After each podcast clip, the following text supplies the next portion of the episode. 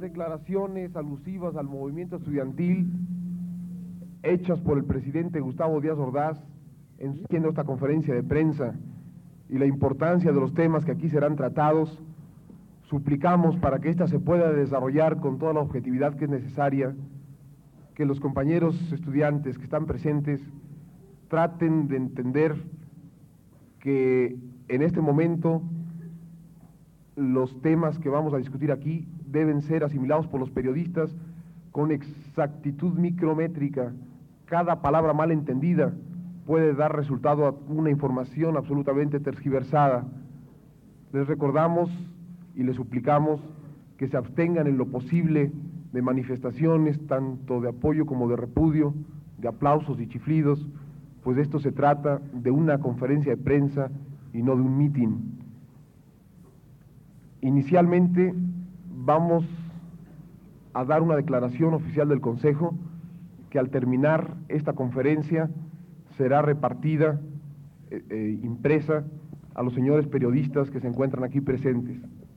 El Consejo Nacional de Huelga, frente a las afirmaciones hechas por el presidente de la República, Gustavo Díaz Ordaz, el día de ayer en el informe presidencial, considera, primero, que el informe político del licenciado Gustavo Díaz Ordaz carece en lo fundamental de una argumentación política capaz de dar una salida a este conflicto. Los argumentos y las razones que se esgrimieron en el informe son o falsas o en el mejor de los casos triviales o superficiales el hecho de que el presidente haya dedicado más de una hora al problema estudiantil, desgraciadamente no implicó que así como empleó mucho tiempo, empleara muchos argumentos. El informe no representa, por lo mismo, un cambio cualitativo en el aspecto del movimiento y en el aspecto de la actitud que nosotros podríamos guardar hacia él. El informe, pues, no contiene argumentación política, excepto en dos puntos. La argumentación política del presidente se circunscribió al dos de nuestros puntos de pliego petitorio, al relacionado con la libertad de todos los presos políticos en México y al de la derogación del artículo 145. Aunque fueron los dos únicos aspectos que fueron tratados directamente por el presidente, la argumentación que dio con respecto a ellos deja mucho que desear. Los puntos con los que pretendió justificar el hecho de que en México no existen presos políticos y las posibles salidas o las posibles soluciones que veladamente ofreció de ninguna manera son aceptadas por el Consejo Nacional de Huelga como una respuesta a nuestro pliego petitorio.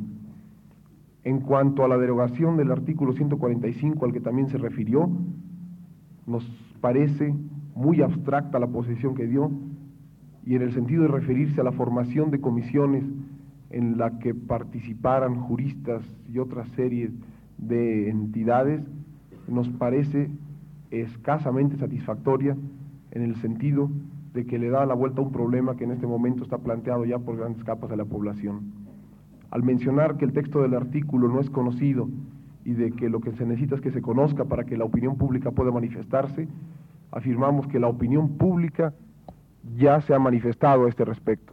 Al hecho, a la afirmación, a la afirmación hecha por el presidente, en el sentido de decir que no estaban dispuestos a ceder ante las presiones, nosotros afirmamos que las presiones a las que se refería el presidente eran la única forma de manifestar una corriente popular, una acción popular.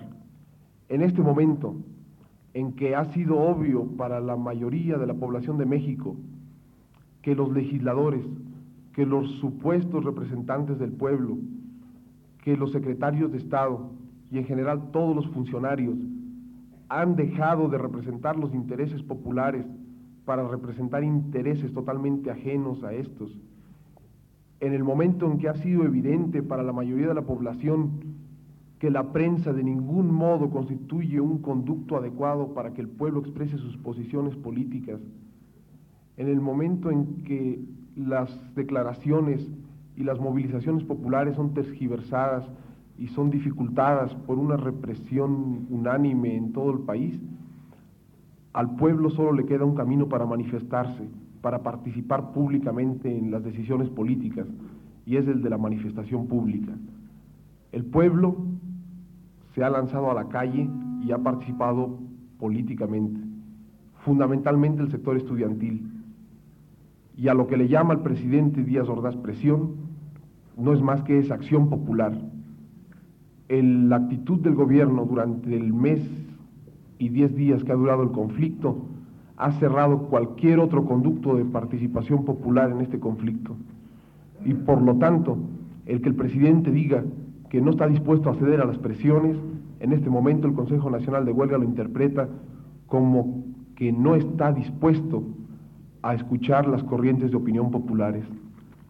En el punto, o no solo en el punto, sino en todos los párrafos en los que el presidente explícita e implícitamente alude a que el movimiento estudiantil tiene como objetivos el sabotaje de la Olimpiada y hace ver que es muy curioso, según él, el hecho de que en todas las ciudades donde se dan acontecimientos de relevancia, como la Bienal de Venecia, las conversaciones de paz en París o la conferencia de Punta del Este en Montevideo, se han dado movimientos estudiantiles y que esto hace pensar en problemas de conjuras internacionales y por el estilo, el Consejo Nacional de Huelga quiere hacerle ver que es muy, es muy vieja y está muy quemada la posición de tratar de argumentar que no existen problemas y que lo que existen son conjuras.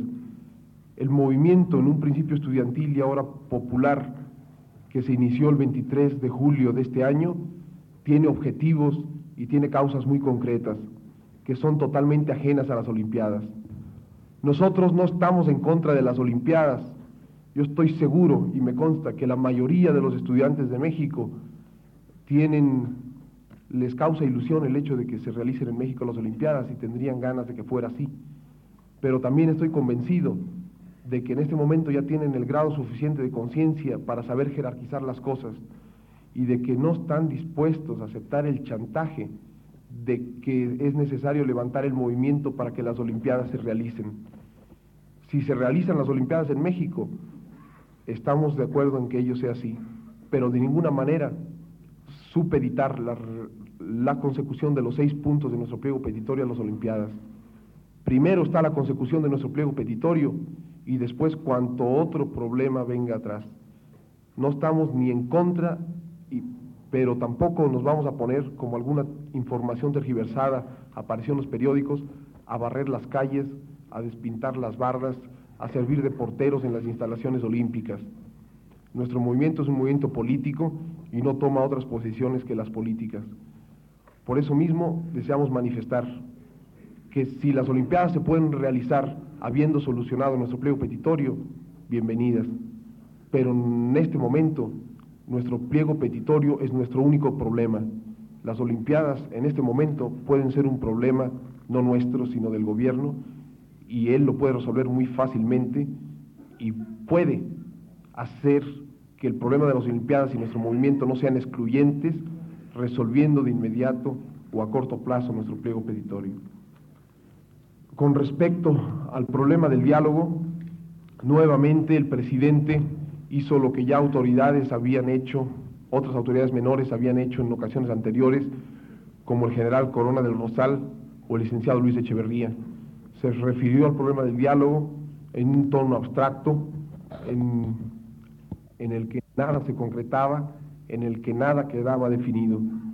Por un lado se nos invita al diálogo y se dice que los caminos están abiertos. Esto para nosotros sería positivo si simultáneamente no se estuviera masacrando sistemáticamente a los muchachos de las brigadas que están saliendo a la calle, no se estuviera encarcelando arbitrariamente a nuestros dirigentes sin juicio previo y sin ninguna orden de aprehensión, si no se estuviera impidiendo un derecho constitucional que nos garantiza la libertad de expresión y que debería permitir que nuestras brigadas salieran libremente a la calle y al pueblo la información que la prensa no acostumbra a darles. Nosotros estamos, y lo hemos estado siempre desde un principio, porque este problema tenga una solución rápida. Y para que ese problema, para que esta solución rápida llegue, estamos dispuestos al diálogo. Pero en este momento, como desde un principio, afirmamos que ese diálogo debe ser público. A ese diálogo, de ese diálogo deben tener conocimiento todas las grandes masas de nuestro pueblo interesadas en él en este momento. Y que además no estamos dispuestos a aceptar caminos francos y abiertos de los que habla el presidente mientras exista el virtual estado de sitio que existe en la ciudad. Nosotros no vamos a dialogar con la presión de los tanques y las bayonetas encima. Nosotros no entendemos el lenguaje de las orugas. Retiren los tanques de la calle, retiren el ejército de la calle, retiren todos los provocadores y todas las fuerzas de choque vestidas de civiles que atacan a nuestras brigadas de la calle y entonces públicamente estaremos dispuestos a dialogar y a debatir. Antes no. Esto formalizado se repartirá a los señores periodistas al terminar esta sesión y en este momento abrimos el debate. Queremos anunciar que en este debate tomará parte también un agente de la policía que fue arrestado cuando realizaba acciones de contrabrigadas, que fue apresado por una brigada de los muchachos de la Provocacional 4 en el momento en que se dedicaba a quitar la propaganda, a quitar el dinero y a golpear a los muchachos que salían en brigadas. Este agente, que trabaja para el Departamento de Tránsito y que fue capturado, se encuentra presente en este momento y será sometido a las preguntas de los periodistas para que sea evidente tanto para ellos como para el resto de los asistentes a esta conferencia de prensa quiénes son realmente los responsables de la violencia y quiénes en este momento están manejando esa intransigencia de la que tanto se nos acusa. Suplicamos a los señores periodistas que al hacer sus preguntas, antes que nada, den su nombre y el periódico o agencia informativa al que pertenecen. José Antonio Arce de la revista Gente. Si esta es la situación, si siguen las espadas en alto por parte de los bandos contendientes y solo los, les deja como campo libre la calle y las manifestaciones, ¿el Consejo Nacional de Huelga convoca una nueva manifestación? Esto, la única respuesta que tiene es que no ha sido todavía discutido ni resuelto en el Consejo Nacional de Huelga. La posibilidad está abierta, pero es una resolución que se deberá discutir en todas las asambleas generales y que dependerá de una táctica y una estrategia nuevas que el informe ha planteado y que actualmente todavía no se ha elaborado a largo plazo.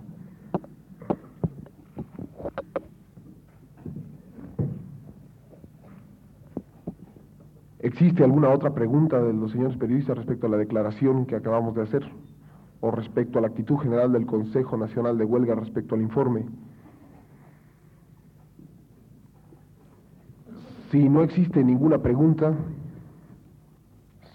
sí.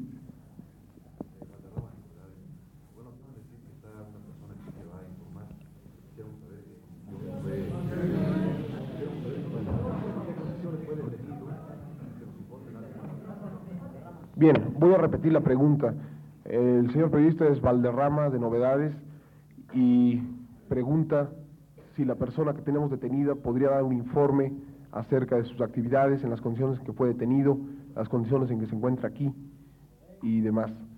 El Consejo Nacional de Huelga no tiene en esto ningún inconveniente y va a pasar estos micrófonos al agente de tránsito, porque él pertenece al grupo de tránsito, que fue detenido para que explique cuál era su labor, cuáles eran sus jefes, cuál era su misión, en qué condiciones fue detenido y en qué condiciones se encuentra aquí en este momento. Suplicamos guardar el mayor orden posible. Eh, debemos aclarar en este momento a los señores periodistas que se abstengan de tomar fotografías de la gente por su propia seguridad.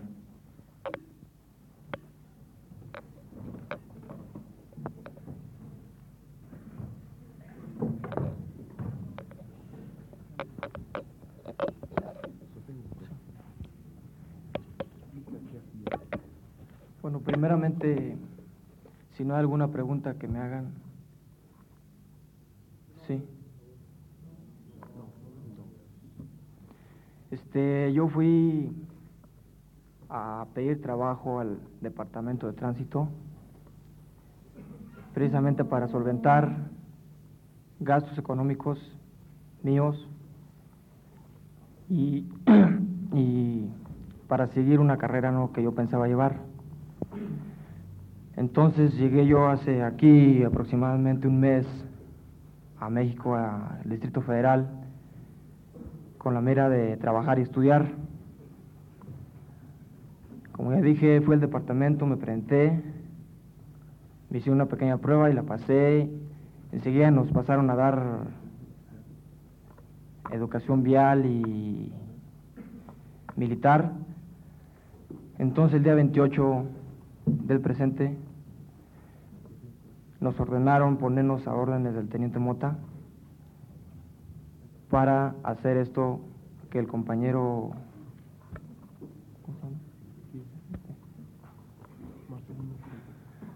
el compañero Marcelino, como ya lo dijo él, a quitar las urnas colectoras ¿no? y, y la propaganda y en caso de que pusieran resistencia golpearlos. Yo fui atrapado en la provocacional 4 por los muchachos de ahí, de ahí me pasaron aquí a la universidad, aquí en esta universidad donde yo he visto que tienen la razón y que me, me han tratado de la mejor manera que haya sido posible en otra parte. Este, hasta ahorita no se me ha obligado a decir nada en contra de mi voluntad, puesto que yo estoy aquí por mi seguridad y por voluntad propia. Ahora espero alguna pregunta de ustedes, señores reporteros.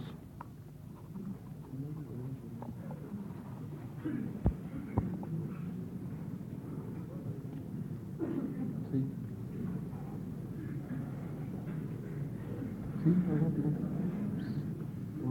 Sí.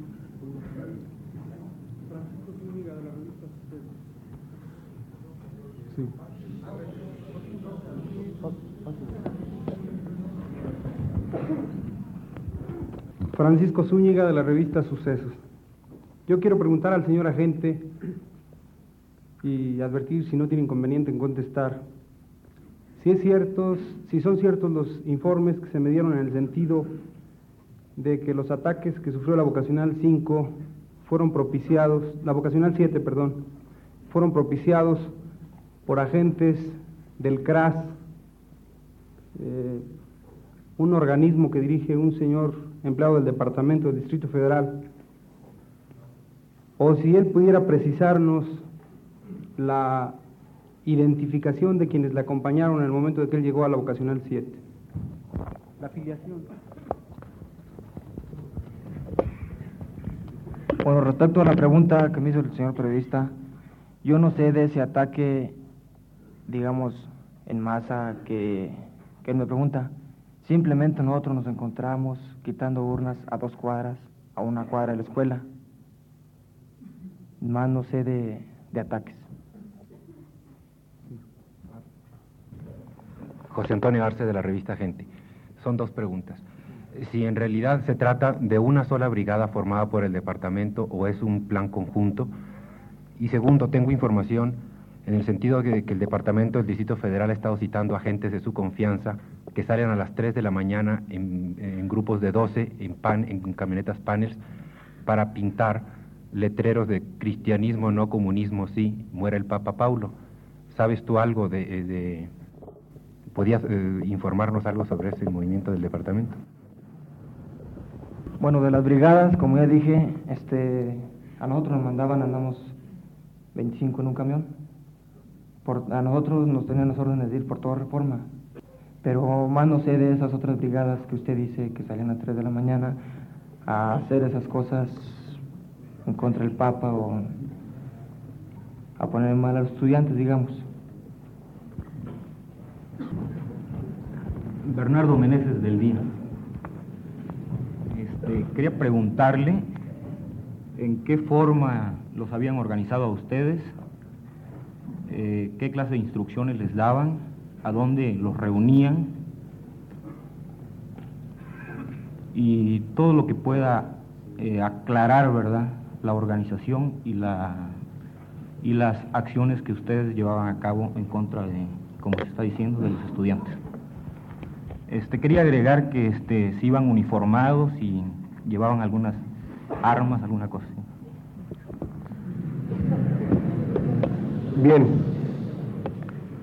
Después de discutir entre los miembros del presidium, decimos que nos parece conveniente que el agente dé en ese momento su nombre, así como los nombres de los compañeros de su brigada, puesto que los primeros que lo conocen en este momento son la policía, porque tienen conocimiento de su arresto, y que me parece que eso evitaría el que hubiera cierto tipo de suspicacias acerca de, de la veracidad de los informes de él o de su misma personalidad de agente.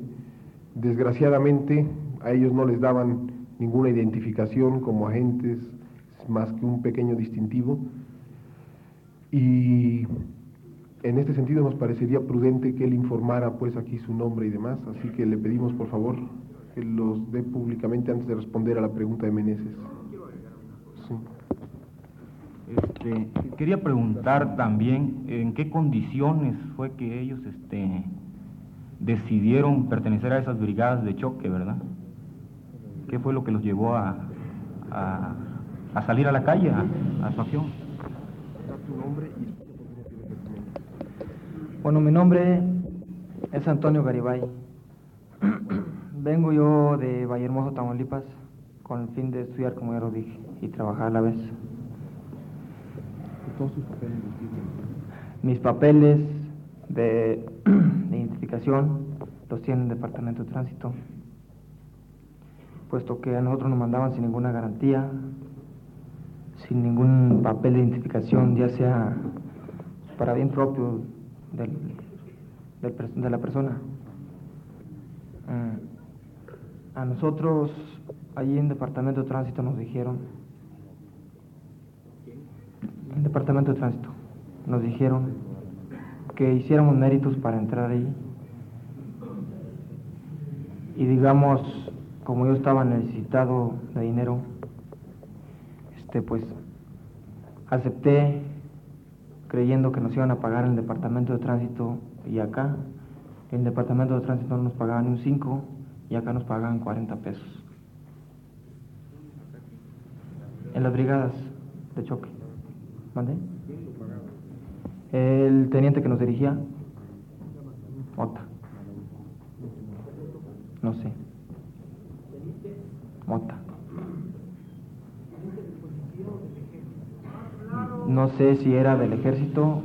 el teniente no sé si pertenecía. No pertenecía a tránsito. No sé a dónde pertenecía él. No sé, señor. Al día, Señor. Nos los pagaban a nosotros cuando nos daban órdenes sin ningún papel firmado por nosotros para que constara algo. Nada. ¿Llevaban órdenes nada más de recoger la propaganda o de golpear de, golpe, de, de recoger la propaganda y las urnas colectoras y si ponían resistencia, golpearlos. Digo, en mi caso personal, lo que hacía era asustarlos, ¿no? Porque, pues, a nosotros no nos dieron ninguna clase de forma de golpear ni de ninguna manera. ¿Llevaban armas? Llevamos una, un tubo de hule. Tubo de hule, una manguera de hule. Explícalo de las claves. ¿Puedes dar nombres? No sé, los tienen ustedes. Sí. ¿Tú, no lo sé. ¿No te acuerdas? No por eso lo que Este, los nombres no me los sé. No, tampoco. Este, nosotros nos reportábamos al teniente con una clave. Digo, nosotros traíamos a nuestros órdenes cuatro policías no novatos. Eh, y la clave de nosotros era distinta a la de ellos. ¿Cuál es la clave? Eh, era, digo, no siempre traíamos la misma. Eh, la última fue a3, F1, A3, F1, sin novedad o si la había se le decía 1. ¿Dónde se reunían en las mañanas? ¿A dónde se reunían? En el centro de capacitación de la policía en Malbuena.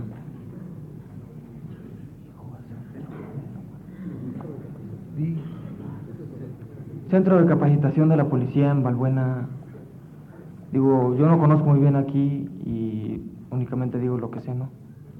¿En cuántos, ¿A cuántas escuelas atacaron? Escuelas a ninguna. En la calle. En la calle sí hay grupos que traían esas, las urnas o propaganda. ¿Quién las urnas? Nosotros se lo entregamos al teniente.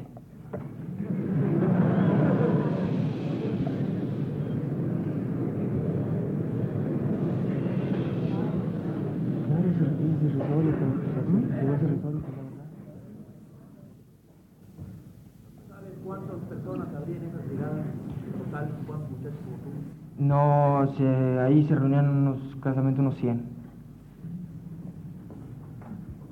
¿Alguna vez los estudiantes eh, ejercieron la, la violencia primero contra ustedes?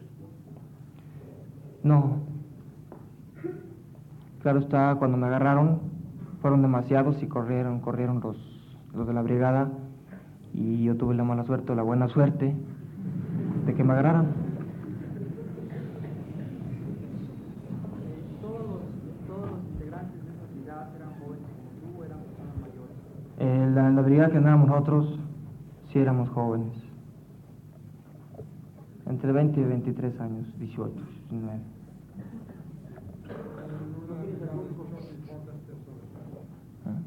En cada grupo de choque, ¿cuántas personas eran? Pues eh, nos repartían en grupos de cinco o de dos, según las circunstancias. A veces íbamos todos. Digo, a veces íbamos todos este, a quitar eso, según el grupo de estudiantes. ¿No tienes idea quién había la? No, señor. Bueno, yo quisiera preguntarles algunas cosas que los señores periodistas no le han preguntado. Primero, ¿cuáles fueron las acciones concretas que llevó a cabo? O sea, ¿cuántas brigadas él, su, su grupo personal, cuántas brigadas interrumpió? ¿Cuántas urnas? cuán- ¿Qué tanta propaganda quitaron? Si golpearon muchachos. Y después, si él está aquí declarando bajo coacción de algún estilo, si ha sido golpeado o maltratado o sujeto a alguna presión, o está aquí por propia voluntad, y qué es lo que él desearía que el Consejo Nacional de Huelga hiciera con él después de esta conferencia de prensa. Bueno, este, en nuestro grupo quitamos como tres urnas y como nueve propagandas. Aquí en la universidad, digo, me han tratado, como según se dice vulgarmente, a cuerpo de rey, puesto que me han alimentado muy bien, me han dado servicios médicos, este, pues todo en general, como lo que ellos comen, claro está, digo, ellos no comen muy bien, por las mismas, por las mismas circunstancias en que se encuentran. Aquí no se me ha dado ninguna orden o que esté yo a fuerza aquí declarando esto. No lo estoy, estoy por, por- por por propia voluntad. ¿Qué quieres que hagamos? Quieres que hagamos. ir a su casa ahorita? No, señor. Digo, porque yo estoy aquí por propia, propia- propia seguridad mía. Porque no sé qué represalias tome el gobierno conmigo. Usted dijo que uh, uh, algunos uh, estudiantes uh, lo cancelaron. Sí, señor. Entonces, ¿dónde está la, propia voluntad. Eh, sí, sí. Evi- evidentemente, el compañero está detenido por los estudiantes. Una brigada de estudiantes lo detuvo en un principio. Cuando al, a la gente se le preguntó si prefería permanecer entre los después de tomarle una declaración por escrito, se le preguntó si quería permanecer entre nosotros o ser entregado a las autoridades, que en ese momento eran las dos únicas alternativas, él por propia voluntad, y quisiera que lo ratificara, decidió permanecer entre nosotros. La propia voluntad no estriba en que él se puede ir a su casa tranquilamente, la propia voluntad estriba en el hecho de permanecer aquí o ser entregado a las autoridades, en participar en esta conferencia de prensa o no participar. Él por propia voluntad está participando en esta conferencia de prensa y está declarando lo que dice. Y cuando le preguntamos qué es lo que él desearía que el Consejo Nacional de Huelga, que es el que lo tiene en sus manos, hiciera con él, no es para que efectivamente hagamos lo que él quiere, sino simplemente para que sea público su deseo. El Consejo Nacional de Huelga dictaminará en última instancia cuál es el paso a dar. Entonces, aclara que yo lo que quisiera que el Consejo de Huelga hiciera conmigo, que me permitiera permanecer aquí un tiempo y después lo que mejor pensaran ellos, pero no ante el gobierno. Lee los nombres. ¿Estos son los nombres? Voy a leer los nombres de los cuatro que traía yo mi mando, ¿no? De la policía, que son novatos ellos. El- mi nombre ya lo tienen, ¿verdad? Este, uno es José Luis Chávez Ponce, 2361 es su clave.